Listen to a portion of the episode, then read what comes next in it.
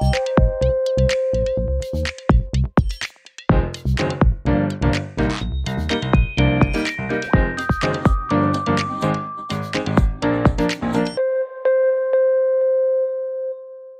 Willkommen zur neuen Episode des Plan W Podcasts. Ich bin Katrin Werner, die Redaktionsleiterin von Plan W und heute Morgen von München nach Berlin gefahren, um Iris Braun von Share zu treffen. Jetzt bin ich hier im Büro von Share in Berlin und es ist genau so, wie man sich das Büro eines Startups vorstellt. Am Eingang begrüßen einen ungefähr fünf Hunde und es ist so eine coole alte Art Fabrikhalle mit hohen Decken und einer Gemeinschaftsküche also wenn es im Hintergrund ein bisschen klappert, das ist das Team, was sich gerade Mittagessen macht. Und ich sitze hier zusammen mit Iris Braun. Iris, erzähl mir doch mal, was verbirgt sich hinter Share? Wir sind eine soziale Konsumgütermarke. Und mit sozial, damit meinen wir, dass wir für jedes Share-Produkt, das sich ein Mensch kauft, spenden wir automatisch eine gleichwertige Hilfeleistung, ein gleichwertiges Produkt oder eine gleichwertige Leistung. Das machen wir in ganz Deutschland, im Handel aktuell viel mit Lebensmitteln, wo wir dann Mahlzeiten spenden, mit Getränken, wo wir sauberes Trinkwasser spenden und mit Hygieneprodukten, wo wir zum Beispiel eine Seife spenden für jedes Hygieneprodukt. Und was sind das für Getränke und was kann man da genau kaufen und wo kriegt man diese Sachen? Unsere Idee war, dass man Leute einfach dort abholt, wo sie schon hingehen und auch bei den Sachen abholt, die sie schon sich sowieso kaufen würden. Wir haben angefangen mit Mineralwasser, wo dann einen Tag sauberes Wasser gespendet wird auf jede Flasche. Dann haben wir Snackprodukte, zum Beispiel Nussriegel, da wird dann eine Mahlzeit gespendet. Und bei den Hygieneprodukten haben wir verschiedene Seifen oder auch ein Duschgel, da wird dann immer eine Seife gespendet. Und wo kann man die kaufen? Aktuell gibt es die Produkte bei Rewe und bei DM. Das sind unsere beiden Partner, die auch die Idee so toll fanden, dass sie gesagt haben, das wollen wir mit euch groß machen. Und dann völlig verrückterweise, als wir nur Dummies hatten und die Idee, lass uns damit einfach in 5000 Läden in Deutschland loslegen, das ist, glaube ich, bisher einzigartig und ich weiß im Nachhinein auch warum. Aha, warum? ja, weil es einfach äh, irgendwo total irre ist, dass man diese Chance bekommt, aber auch alles, was dahinter steckt, dass man dann wirklich auch an Tag X dann auf einmal in 5000 Läden stehen soll. Und ich glaube, es waren ungefähr fast 120 LKWs voll mit Ware, die dann auf einmal ausgeliefert werden sollte. Und wahrscheinlich haben wir das nur gemacht, weil keiner von uns vorher wirklich in der Konsumgüterindustrie gearbeitet hat und gewusst hat, wie irre dieser Plan dann eigentlich wirklich war. Und seit wann gibt es euch? Wir haben uns gegründet Anfang 2017 und im Markt sind wir seit März 2018. Okay, also jetzt schon anderthalb Jahre, etwas mehr. Wie viele Leute haben denn eure Sachen gekauft? Wir sind jetzt bei über 20 Millionen an verkauften Shares, sage ich mal, also an Shares, die wir generiert haben und dann auch Shares, die wir teilen konnten.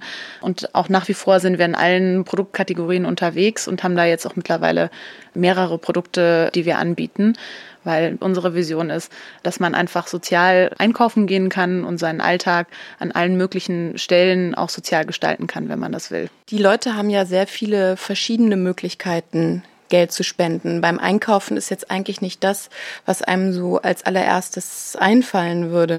Wie seid ihr auf die Idee gekommen? Die Idee hat sich ein bisschen entwickelt, würde ich sagen. Also eigentlich ging die Ursprungsidee mal davon aus, dass wir gesagt haben, es muss doch eigentlich möglich sein, dass man auch das Thema Spenden einfach modernisiert und die Informationen, die Leute eigentlich haben wollen und das Gefühl, das auch dabei vermittelt wird, viel direkter macht, als das so traditionellerweise der Fall ist.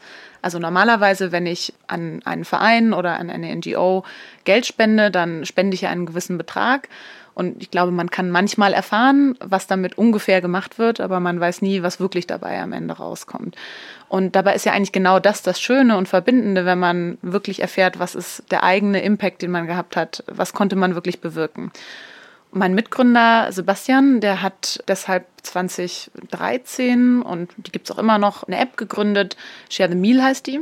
Und da hat er angefangen, dieses Thema zu bearbeiten. Und zwar ist das eine wirklich sehr einfache App, wo man auf einen Knopf drücken kann und man kann sich auch aussuchen, wo dann die Spende hingeht. Und dann wird ein Tag Essen gespendet an ein Projekt, das man sich selber eben ausgesucht hat. Das wird über die UN gemacht und auch im großen Maßstab. Normalerweise hat man keinen Zugriff darauf, wirklich zu erfahren, okay, wo geht das genau hin und was passiert wirklich. Und was auch einfach verblüffend ist für viele, ist, dass es nur 40 Cent kostet in diesem Fall. Was kostet 40 Cent? Der Tag Mahlzeiten, die mhm. man dann spendet. So, und äh, das hat wirklich viele Leute angesprochen. Da gibt es jetzt mittlerweile über eine Million Menschen auf der ganzen Welt, die das auch aktiv nutzen. Und dann kam so ein bisschen die Frage auf von Leuten, mit denen wir uns dann beschäftigt haben, die sagten, okay, wie kann man das denn noch mehr in den Alltag bringen, weil vielleicht nicht jeder immer dran denkt, eine App zu benutzen oder manche Leute nutzen gar keine Apps. Und so ein bisschen aus dem, was wir auch gesehen haben, was an anderen Enden der Welt passiert, wo es das auch schon in ähnlicher Art und Weise gab, zum Beispiel Toms Shoes in den USA, die immer dann Schuhe gespendet haben für jedes Paar Schuhe, haben wir gesagt, eigentlich müsste das doch auch gehen mit den wirklichen Basisbedürfnissen anstatt Schuhen, weil von Schuhen bin ich nicht überzeugt, dass es immer so dringend ist wie zum Beispiel tatsächlich einfach sauberes Wasser, die mhm. ganzen Grundbedürfnisse. Und dann haben wir gesagt, okay, wenn das so ist, dann müssen wir wohl eine Konsumgütermarke gründen und das einfach mal ausprobieren. Eine Frage, die man sich bei Spenden ja immer stellt und vielleicht noch in ganz besonderem Ausmaß bei so kleinen Spenden ist, wie viel Geld kommt denn da wirklich an von meiner Spende und wie viel ist Verwaltungsaufwand? Ihr müsst ja auch eure Leute bezahlen und das muss alles organisiert werden und mhm. Euer Büro kostet Miete hier. Natürlich. Und ich glaube auch, es ist gar nicht unbedingt schlecht, dass auch ein Verwaltungsanteil dabei ist. Man, man will ja auch, dass die Leute davon leben können, dass sie was Gutes tun und nicht irgendwie darauf angewiesen sind, dass sie dann selber Spenden sammeln, damit sie auch noch überleben können. Was uns aber viel wichtiger ist und was ich glaube, was auch unseren Kunden viel wichtiger ist und den Menschen da draußen insgesamt, ist zu verstehen, was kommt denn am Ende dabei raus. Also wir fokussieren uns nicht, was wir reingeben und wollen das nicht in den Vordergrund stellen der Kommunikation, sondern wirklich sagen, was kommt am Ende dabei raus. Also wir wollen garantieren, dass zum Beispiel wirklich eine Mahlzeit ankommt am Ende. Wenn man sagt, ich kaufe mir jetzt dieses Produkt, dann kommt eine Mahlzeit an. Und wir können auch zeigen, welche Mahlzeit das ist, wo es ist und warum wir das tun. Und, und wie erfahre ich das als Kunde? Jedes Produkt hat bei uns einen QR-Code, den man abscannen kann. Dann wird quasi gezeigt, wo dieses Produkt dann genau hingeleitet wird oder die Spende zu diesem Produkt. Ihr habt ja schon ein paar Brunnen gebaut zum Beispiel, ne? Erzähl hm, mal was. Über 60, ja. Und äh, wie viele Wasserflaschen müsst ihr verkaufen, um einen Brunnen zu bauen, oder damit mhm. ich so ein Gefühl kriege? Das variiert tatsächlich ziemlich stark. Also das können mal 50.000 Flaschen sein. Das waren auch schon mal 500.000 Flaschen. Das kommt darauf an, wo der Brunnen steht, wie tief er ist, wie weit entfernt das ist von dem nächsten Ort und so weiter. Mhm. Auch haben wir manche Brunnen nur repariert und andere neu gebaut und da ist eine weite Spannbreite drin, wie viel so ein Brunnen kostet. Und fließt das Geld jetzt vorwiegend in Entwicklungsländer oder bleibt da auch ein Teil von hm. in Deutschland? Wir haben ja auch eine ganze Menge bedürftige Menschen hier im Land. Ja, und es war uns auch wichtig, dass wir auch lokale Projekte haben. Unser sage ich mal, das Finanzmodell dahinter funktioniert natürlich schon einfacher in Entwicklungsländern, weil eine Sache, die ja auch spannend ist und wieso das Ganze eben auch funktionieren kann mit Produkten, die nicht übermäßig teuer sind, ist, dass, dass es wirklich sehr günstig sein kann, wenn man, Produkte zum Beispiel regional sourced in Ländern, wo man eben ein ganz anderes Preisniveau hat. Mhm. Ähm, insofern ist es eben möglich, dass wir auch einen Riegel für 1,50 verkaufen können und trotzdem kann man noch eine Mahlzeit spenden, die vielleicht 10 bis 20 Cent kostet in manchen Kontexten. Wie können wir dann trotzdem was lokal spenden? Da haben wir mit den Tafeln eine Kooperation oder mit der Caritas auch in Österreich, die Essen, das sonst weggeworfen werden würde, ähm, einsammeln. Das müssen sie natürlich transportieren, das müssen sie sortieren, äh, das müssen sie dann auch ordentlich verteilen. Und das können wir quasi so unterstützen, dass wir sagen, für das Geld, das wir geben, können sie auch zusätzliches Essen einsammeln, die Kosten, die dabei entstehen, dann auch tragen, um mehr Leute in Deutschland zu erreichen mit diesem Essen. Was ist denn dein Hintergrund? Wie bist du dazu gekommen, dich für soziale Projekte oder Entwicklungshilfe zu engagieren? Weil wenn man so Teenager fragt, was die später mit ihrem Leben machen wollen, dann sagen ganz viele, ich möchte mal ins Ausland und irgendwie die Welt retten. Aber die allerwenigsten machen das dann. Wie war das mhm. denn bei dir?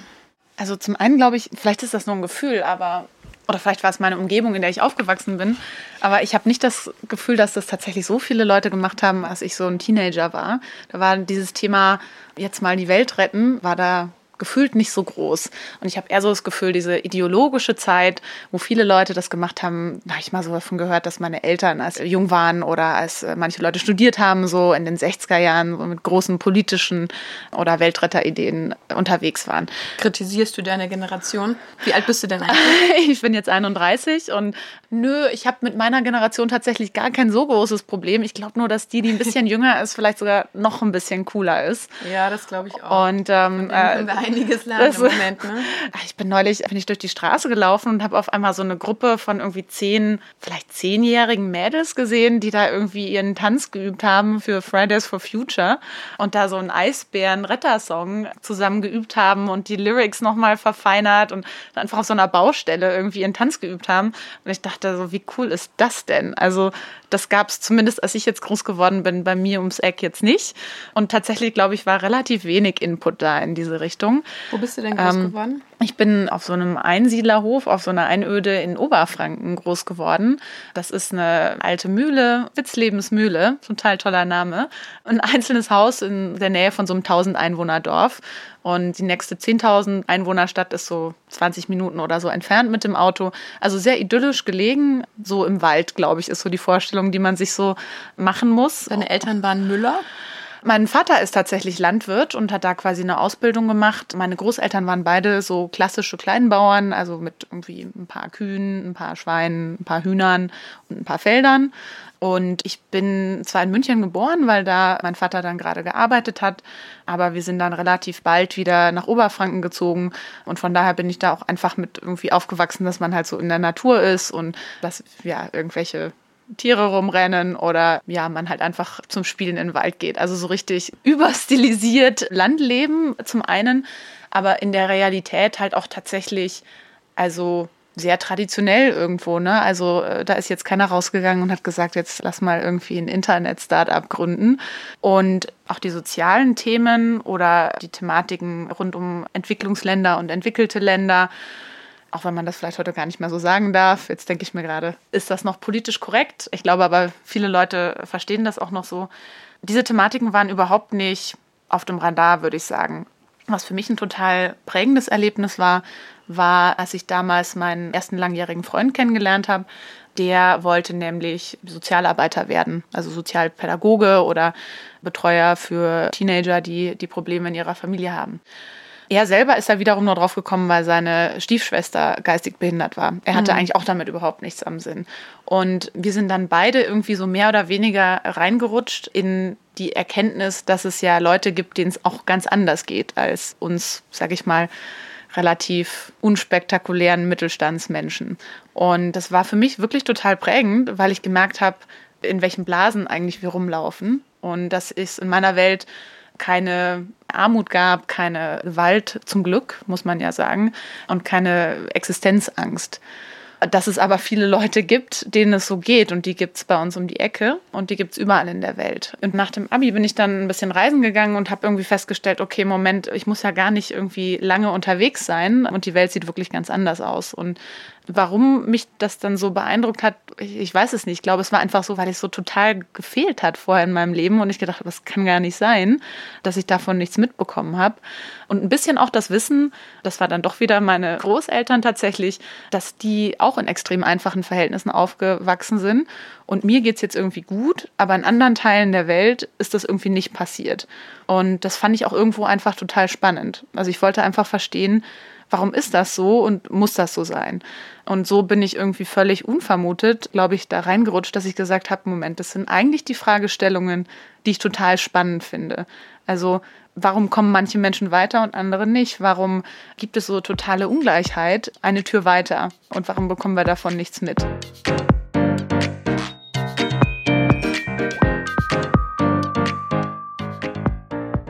Willkommen zurück. Ich sitze hier mit Iris Braun vom Startup Share in Berlin und mich würde sehr interessieren, was sich hinter dem Begriff sozialer Konsum verbirgt, weil das ist ja das, was euer Startup so macht.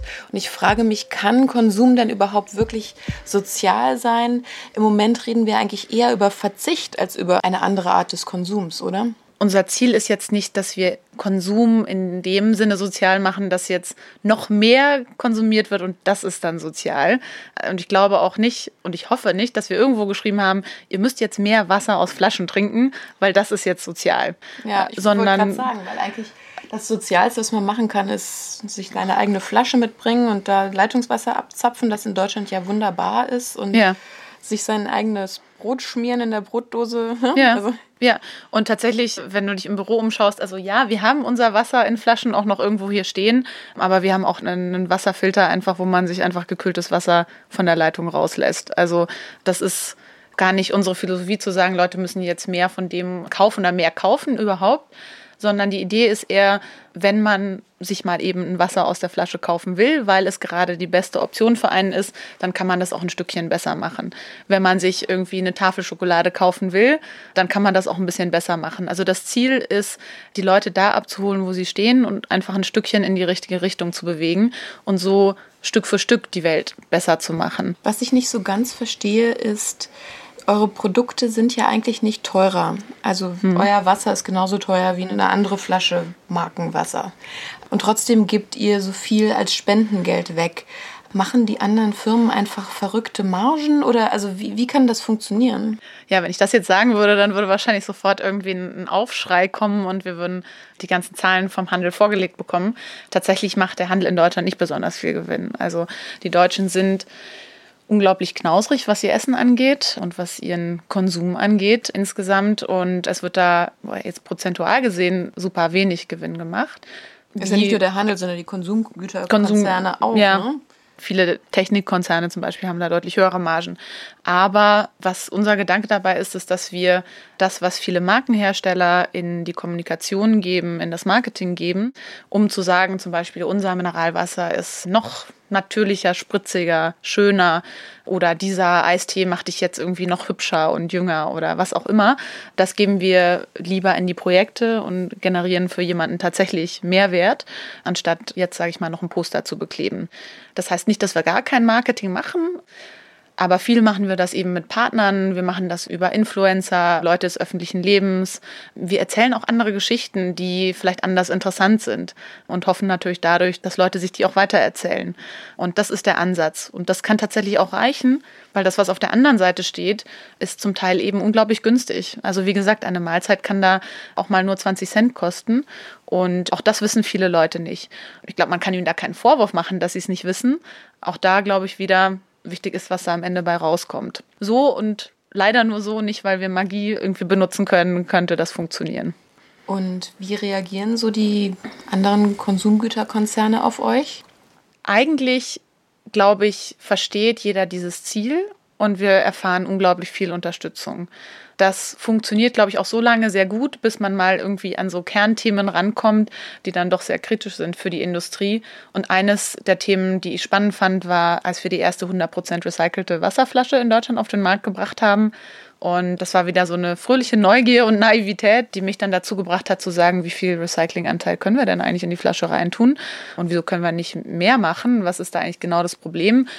Und habe dann festgestellt, okay, es schien so, dass es einfach gerade nicht im Interesse der Industrie ist, dass irgendjemand da den ersten Schritt macht. Und es ist eigentlich nicht hauptsächlich ein technisches Problem gewesen zu der Zeit. Also das war so Anfang 2018, als ich mir das angeschaut habe.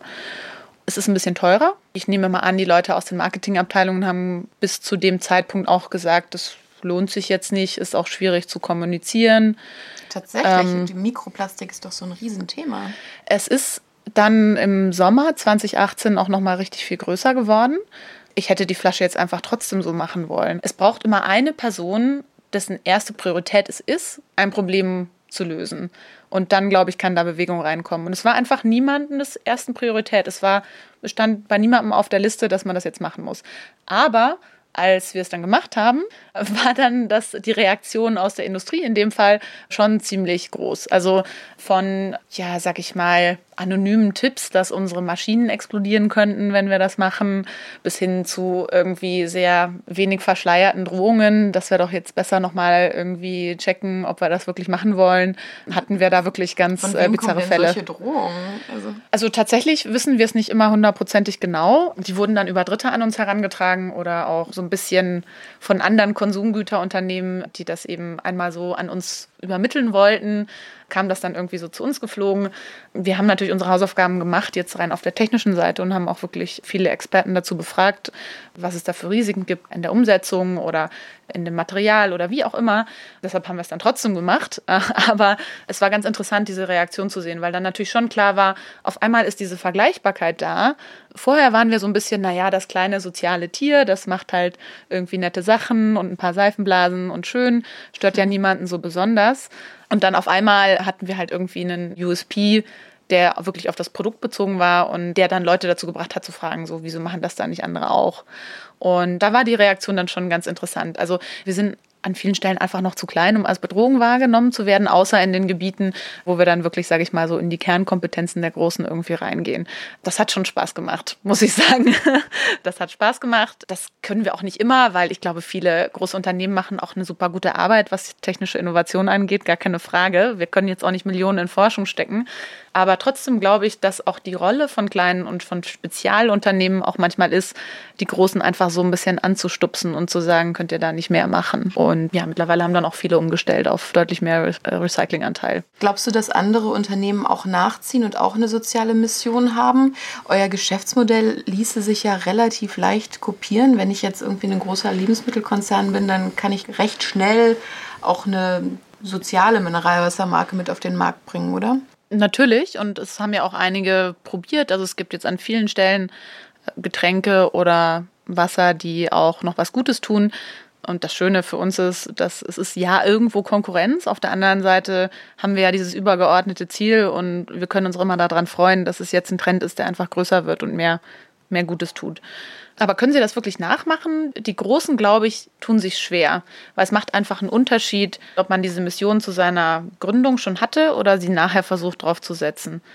Und es ist einfach schwierig für den Konsumenten, das Vertrauen zu haben, zu sagen, okay, dieser große Konzern ist jetzt einfach fundamental anders gestrickt als vorher. Und die interessiert es wirklich, ob jetzt den Menschen in Not oder auch der Umwelt was Gutes getan wird oder nicht. Und deshalb glaube ich auch, sind Sozialunternehmen wie Shares ist in einer besonderen Position, um manche Dinge anzustoßen. Ich glaube, ja, wenn jetzt jemand wie Nestle oder Unilever, wenn die genauso viel Engagement zeigen würden wie wir, auch wenn das die Konsumenten ihnen jetzt nicht vergüten würden, sage ich mal, dann wäre natürlich einfach viel mehr Gutes, das gemacht werden würde. Äh, und viel mehr, als wir jetzt machen können. Aber damit sie überhaupt verstehen, dass es für sie eine wichtige Sache ist, braucht es dann einfach manchmal die Kleinen, die einfach viel mehr Glaubwürdigkeit haben, weil wir bestehen ja nur aus diesem Grund. Du sagst das jetzt so locker, dass du es ja eigentlich auch gut fändest, wenn noch mehr Unternehmen da einsteigen. Aber natürlich seid ihr ja auch ein Unternehmen und wollt Gewinne schreiben. Wie verträgt sich das eigentlich überhaupt, so Geld an soziale Projekte abzugeben einerseits und andererseits ja aber Teil der Marktwirtschaft zu sein? Das ist eigentlich, das heißt unsere Geheimmission, nenne ich das manchmal, das Thema, dass wir schon eigentlich auch zeigen wollen, dass eben beides geht. Also, dass man Teil der Marktwirtschaft sein kann und damit auch viele gute Dinge einhergehen, nämlich dass man Dinge weiterentwickelt, dass, dass es klare Zielsetzungen gibt, dass Menschen auch irgendwie den Anreiz bekommen, Dinge, Ideen, Projekte weiterzuentwickeln. Also da ist einfach sehr viel Zug drauf, dann manchmal im Vergleich zu nicht nachfrageorientierten Organisationen. Und das ist eigentlich glaube ich, eine gute Sache. Wenn man aber das Ziel dann fundamental anders steckt und der Weg dorthin und der, der Schwung, der dahinter ist, dann trotzdem ein ähnlicher bleibt, dann wäre das ja eigentlich noch besser. Und wir wollen mit Share zeigen, dass das auch geht. Und deshalb ist es auch wichtig, dass wir hoffentlich irgendwann mal, wenn auch nicht gleich jetzt, Gewinne machen können. Weil wir einfach zeigen wollen, dass es möglich ist, ein vorbildliches soziales Unternehmen zu bauen. Und ich hoffe, dass das vielleicht noch der größte Beitrag sein kann, dass dann andere sagen, okay, es scheint zu gehen, jetzt lass uns das auch machen. Ja, und das wäre eigentlich noch ein viel größerer Gewinn, als wenn wir jetzt noch zehn weitere Brunnen bauen. Bis wir das geschafft haben, baue ich aber gerne auch noch zehn weitere Brunnen. Und wie leicht ist es für euch, Investoren zu finden? Investoren funktionieren ja schon so, dass sie möglichst schnell, möglichst größere Gewinne sehen wollen, Wachstum. Und jetzt kommt ihr und sagt, ja, aber wir machen gar nicht so viel Gewinn wie möglich, sondern wir schränken uns da ein. Ist es leicht für euch, Geld aufzutreiben? Ja, ich glaube, es gibt mehr und mehr Investoren und auch Investoren sind Menschen, man glaubt es auch irgendwie nicht an mancher Stelle, die auch gerne an große Ideen glauben. Ich würde sogar sagen, dass Investoren lieber an große Ideen glauben als normallos. Und wenn man das mit der richtigen Überzeugung und den richtigen Zahlen dann präsentieren kann, dann stellen sich da auch viele dahinter.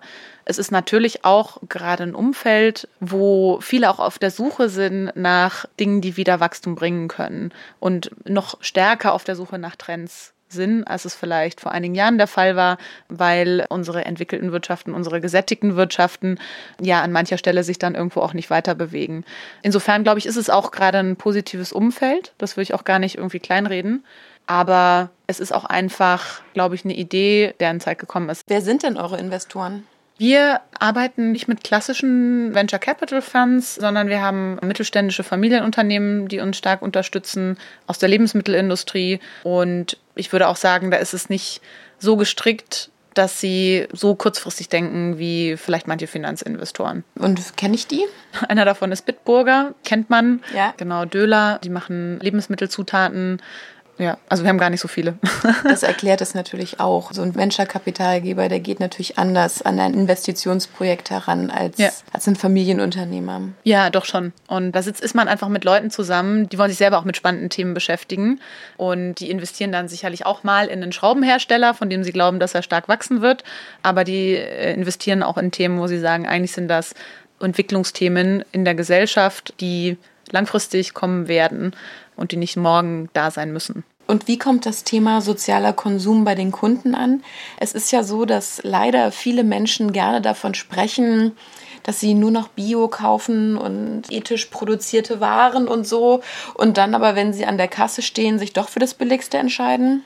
Das ist in der Tat so. Und ich glaube, das brauche ich auch nicht schönreden. Ich glaube aber, dass es ein Wachstumsthema ist und mehr und mehr Leute sich dann auch wirklich dafür entscheiden, weil das, was wir konsumieren, zumindest habe ich das mal so gelesen, äh, ist das neue Identitätsthema. Also man sagt ja auch, ich bin Veganer und nicht ich esse vegan. Also ich habe das wirklich noch, kann mich nicht erinnern, dass jemand gesagt hat, ich esse vegan. Die Leute sagen, ich bin Veganer. Es ist eine Identität, die man sich zulegt. Und das wird jetzt vermehrt über Lebensmittel gemacht, aber auch über Konsum insgesamt.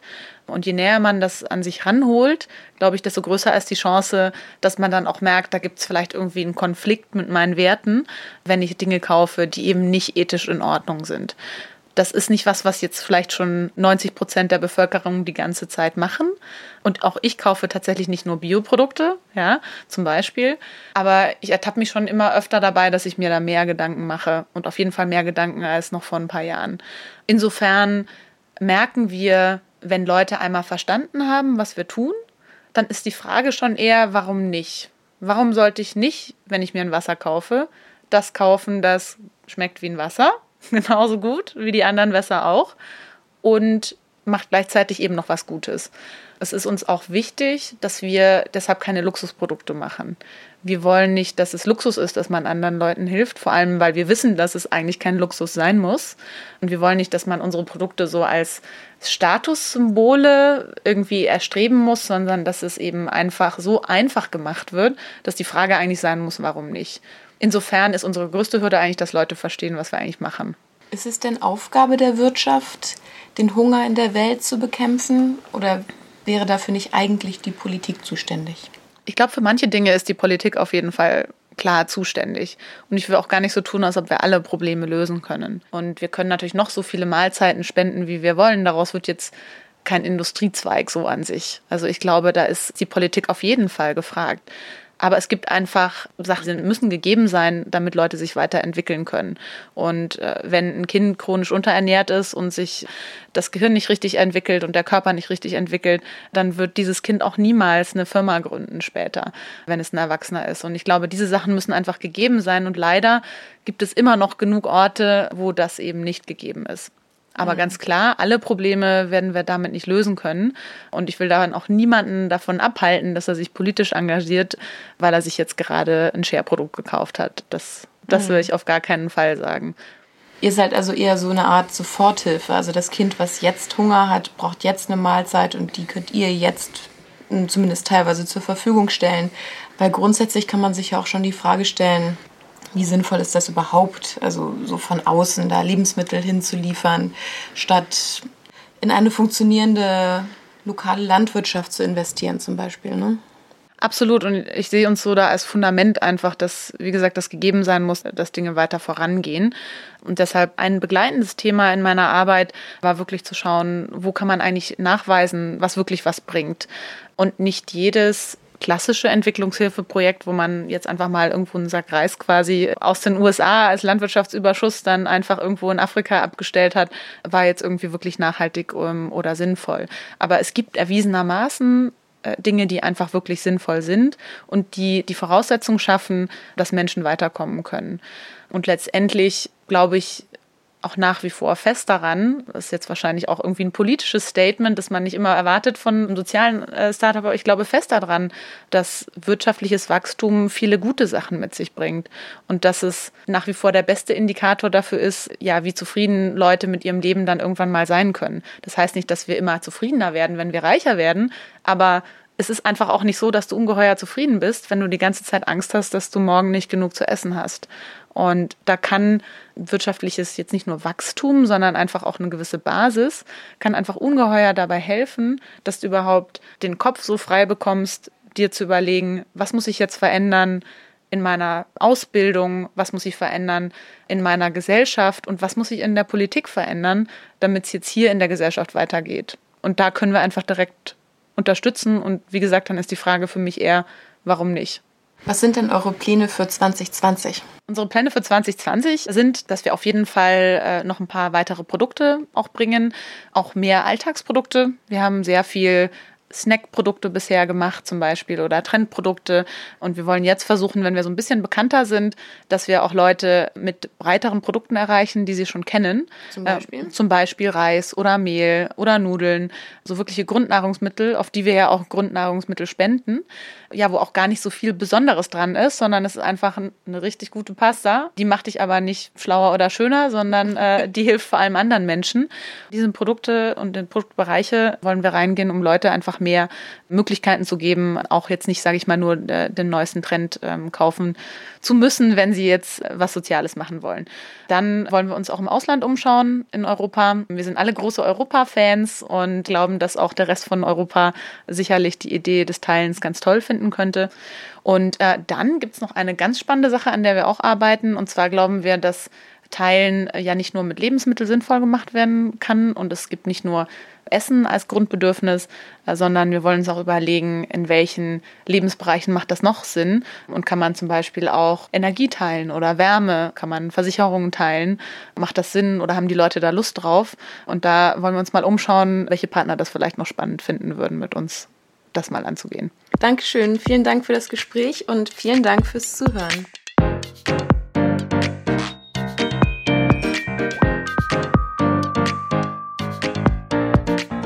Das war's für dieses Mal. In zwei Wochen kommt der Plan B Podcast von meiner Kollegin Felicitas Wilke, die mit Henrike von Platen gesprochen hat. Ich bin Katrin Werner. Vielen Dank fürs Zuhören.